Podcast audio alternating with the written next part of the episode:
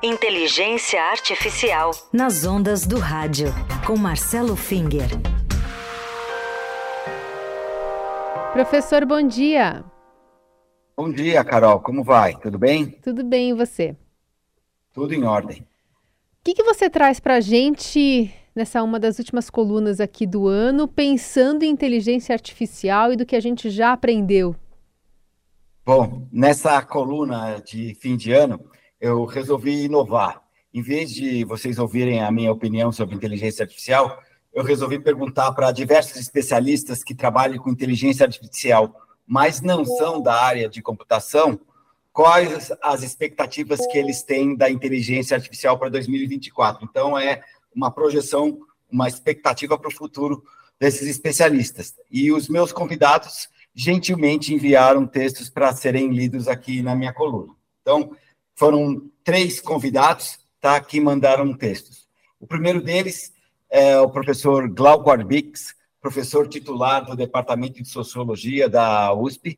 Ele foi presidente da FINEP, ele já integrou o Conselho Nacional de Ciência e Tecnologia, ele foi coordenador geral do Observatório da Inovação e Competitividade do Instituto de Estudos Avançados da USP, tá? E aqui vai a, o texto dele. Uh, esse é o Glauco falando. Espero que nos próximos anos a inteligência artificial prometa menos e ajude mais a humanidade.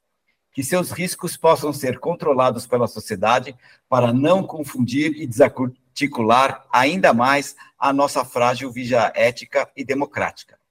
Espero também que a pesquisa científica se concentre na criação de tecnologias inclusivas, geradoras de emprego, para ajudar países em desenvolvimento a marcar presença na arena global e avançar na construção de uma agenda voltada para a inclusão social. No Brasil, torço para que, governo, que o governo acorde e dê à inteligência artificial a importância que merece, a começar viabilizando a infraestrutura computacional e de comunicação imprescindíveis para lidar com os recentes avanços da IA. E que nossas universidades e empresas mobilizem sua competência para ajudar a sanar problemas históricos como a educação, pobreza e desigualdade. Tá?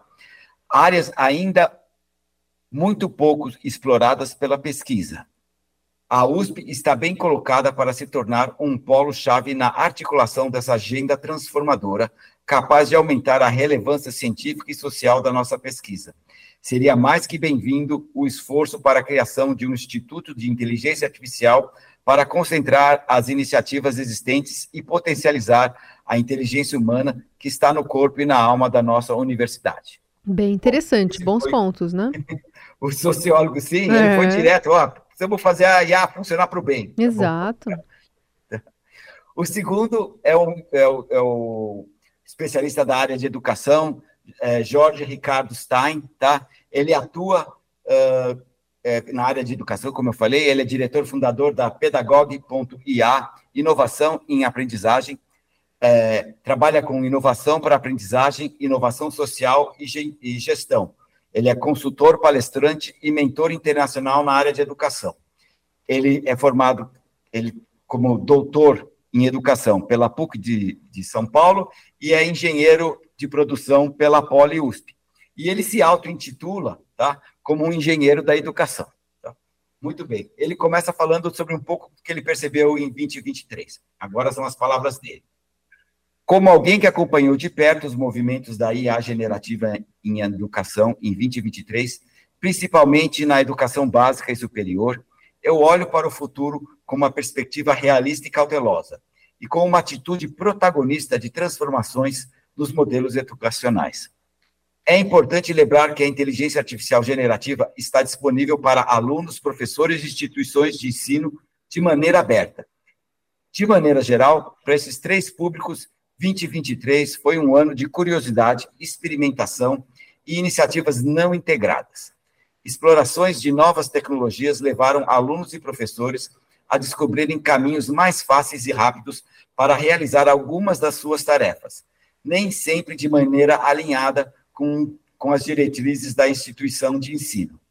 As instituições, por sua vez, com uma inércia maior para mudanças, começaram a pesquisar e explorar de maneira cautelosa e sem muito investimento ações de melhoria de seus processos administrativos e pedagógicos. Tá? Então, isso foi o diagnóstico dele para 2023, o uso das IAs generativas uh, uh, na, na área da educação. Agora, a perspectiva para 2024. Agora, voltando para as palavras do Jorge.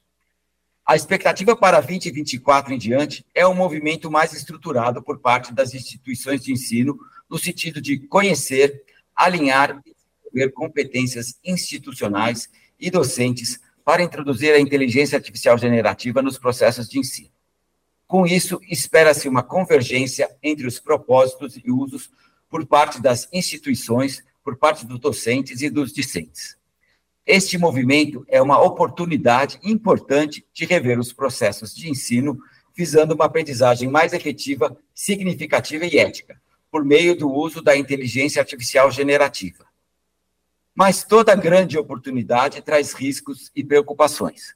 Neste caso, me preocupa o fato de a inteligência artificial generativa avançar como um facilitador do processo de ensino que não esteja com foco na aprendizagem dos alunos existe o, risco, que não é pequeno, de se fazer investimentos de tempo, recursos e habilidades humanas para adotar novos processos que serão mais eficientes em não proporcionar a aprendizagem desejada. Além disso, o grande potencial de uso da inteligência artificial generativa é a combinação complementar das habilidades humanas nos processos de aprendizagem. A educação de uma criança compreende aspectos, experiências e relações que a inteligência artificial nunca proporcionará. É fundamental que professores estejam envolvidos nesses processos de desenvolvimento institucional, pessoal e dos seus alunos. Então, essas foram as palavras do Jorge para a educação, dando aí uma visão de que a inteligência artificial tem que ser utilizada, não pode ser usada para desviar a atenção da aprendizagem e tem que ser feita de forma uh, coordenada, complementar com as habilidades humanas. Uhum. Tá? É uma visão de educador. Por fim, uma visão de um advogado. É o professor Juliano Maranhão, é professor da Faculdade de Direito da USP e ele também é diretor de uma ONG, de uma ONG chamada Logorithm. Essa ONG ela é voltada para a pesquisa em inteligência artificial e direito, fundada por professores da Universidade de São Paulo. E eu preciso dizer que eu sou vice-diretor dessa ONG e conheço Juliano muito bem por causa disso. Bom, as palavras do Juliano sobre é, IA e direito. No campo do direito e políticas públicas sobre inteligência artificial, houve movimentações relevantes no Brasil e, em particular, com a proposta do projeto de lei 2338 no Senado Federal. O avanço das inteligências artificiais generativas fez com que parlamentares europeus e também brasileiros puxassem o freio de mão na tramitação de propostas legislativas sobre o assunto. O consenso alcançado no mês passado entre o Parlamento e a Comissão Europeia, isso foi lá na Europa, sobre um novo texto para o AI Act, que é a lei sobre inteligência artificial, traz a perspectiva de promulgação da lei no primeiro semestre de 2024 na Europa.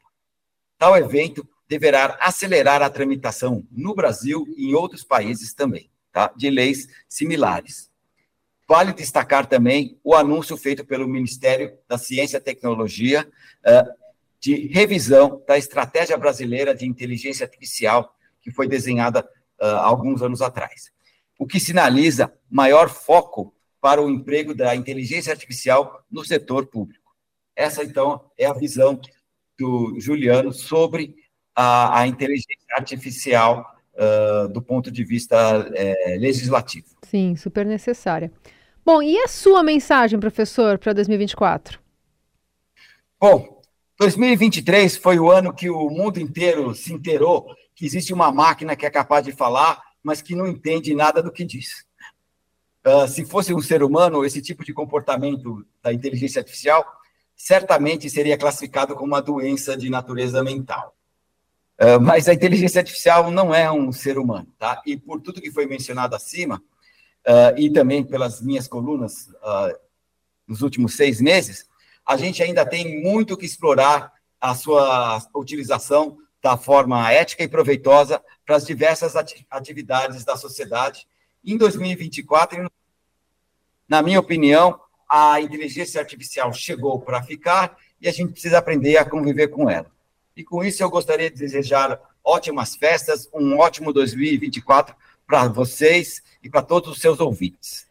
Muito obrigada, professora. A gente deseja o mesmo para você, um ano que a gente aprendeu bastante, foi o ano de integração né, da sua coluna aqui no, no, no, jornal, na Rádio dos Melhores Ouvintes. Os ouvintes têm adorado, a gente também aprendido cada vez mais, sempre às sextas-feiras contigo.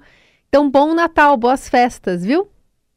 Obrigado, estaremos de volta em 2024. Uh, vamos continuar apresentando uh, notícias e curiosidades sobre inteligência artificial. Eu estou pensando em dar um toque um pouco mais científico, falar de coisas que vão antecedem a inteligência artificial e vão um pouco mais além uh, no ano que vem. Vamos ver como é que vai ser. Espero encontrar todos vocês em 2024 e, e muito bem. Contamos com isso. Obrigada, um beijo.